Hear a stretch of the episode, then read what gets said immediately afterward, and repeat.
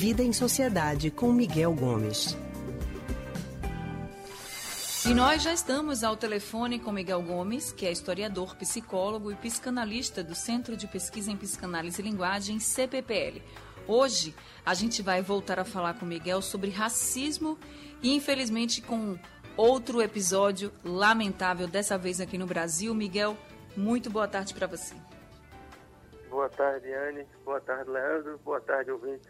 Boa tarde, Miguel. Seja bem-vindo mais uma vez. Bom, depois da morte de um homem negro nos Estados Unidos, asfixiado por um policial, foram registrados protestos no mundo inteiro. Tivemos, inclusive, aqui no Brasil, na semana passada, uma situação bem semelhante. Um policial imobilizou e pisou no pescoço de uma mulher, também negra, durante uma ação para coibir o funcionamento clandestino de um bar durante a pandemia. A mulher sobreviveu, mas ficou muito machucada e teve até uma perna quebrada. Miguel, as situações são semelhantes, mas as reações tiveram proporções muito diferentes. Por que a gente não registrou o mesmo tipo de protesto diante dos dois casos? É, é uma situação realmente muito curiosa, né? Porque, como você bem disse, Leandro, é bem parecido né, com o caso do George Floyd, sendo que o, o Floyd faleceu, asfixiado pela pisada e a mulher lá em São Paulo não faleceu, embora tenha ficado bastante ferida nessa ação policial que é de horrorizar uma pedra, né? Porque é um policial imensamente forte com uma mulher pisando no pescoço e não só pisando, mas tem um momento no vídeo em que ele coloca todo o peso do corpo no pescoço dela. É uma coisa assim absurda. Enfim, o que é que leva talvez a gente a não ter uma reação é, é, tão violenta, violenta não no sentido do de, de, de destrutivo e tal, mas violenta no sentido de proporcional à agressão que a moça sofreu aqui no Brasil. Eu, eu enxergo aí algumas coisas, né? O quê? É, é aí é óbvio que existe uma dimensão do racismo que perpassa essa situação. E o que é que a gente tem de diferente entre o racismo que a gente vive no Brasil e o racismo nos Estados Unidos, né? Eu entendo que nos Estados Unidos a gente tem um racismo que é muito mais é, é, explícito do que o racismo que a gente tem no Brasil. Né? Nos Estados Unidos, até os anos 60, a gente tinha uma segregação racial explícita, em que havia escolas de brancos, escolas de negros.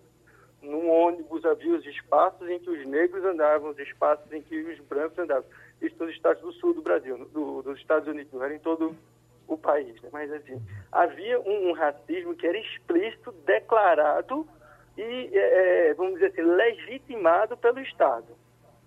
O que a gente tem no Brasil é um racismo que a gente já comentou aqui em outros, em outras, né, outros dias, estrutural, né? porque ele existe, ele segrega, mas ele é encoberto por uma ideia de que a gente vive uma democracia racial. Como? Desde a abolição da escravidão, né?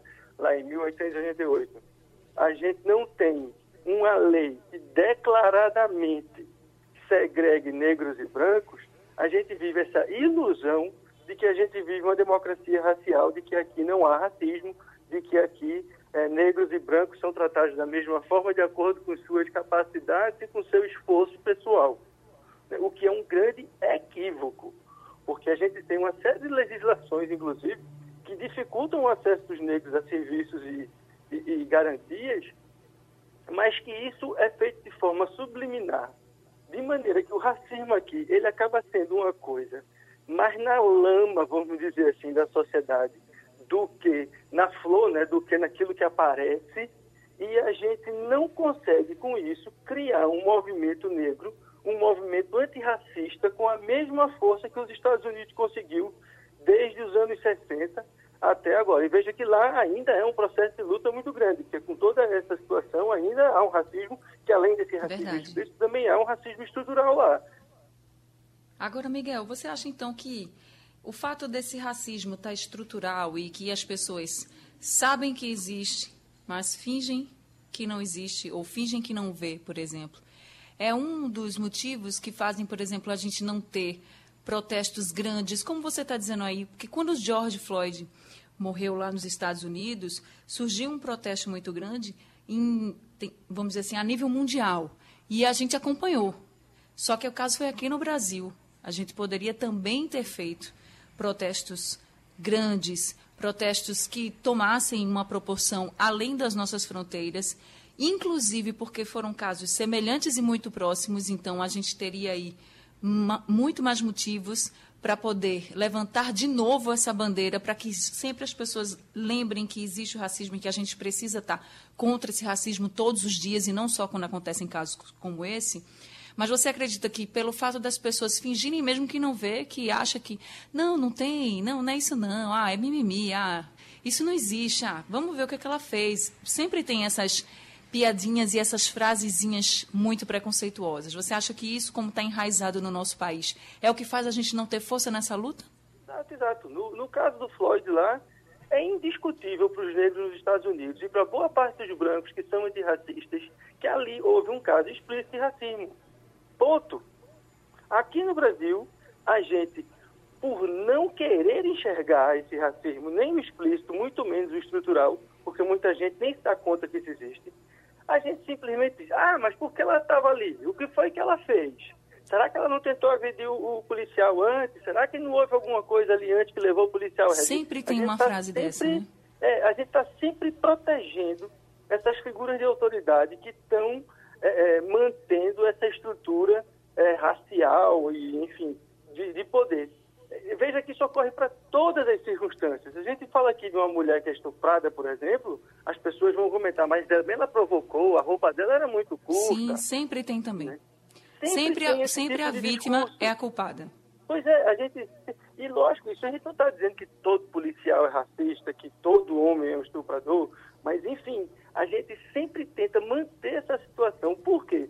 Porque justamente esse racismo, esse patriarcado, esse machismo, ele é tão entranhado que as pessoas sequer se dão conta. É, sempre colocam, né, essas pessoas que não têm essa clareza, colocam a culpa na vítima. Miguel, obrigado mais uma vez, tá, pela sua participação com a gente aqui. Tá bom, Anne, tá bom, Leandro. Obrigado, ouvintes, e agora todo mundo em casa, mas se precisar sair, de máscara. Isso aí.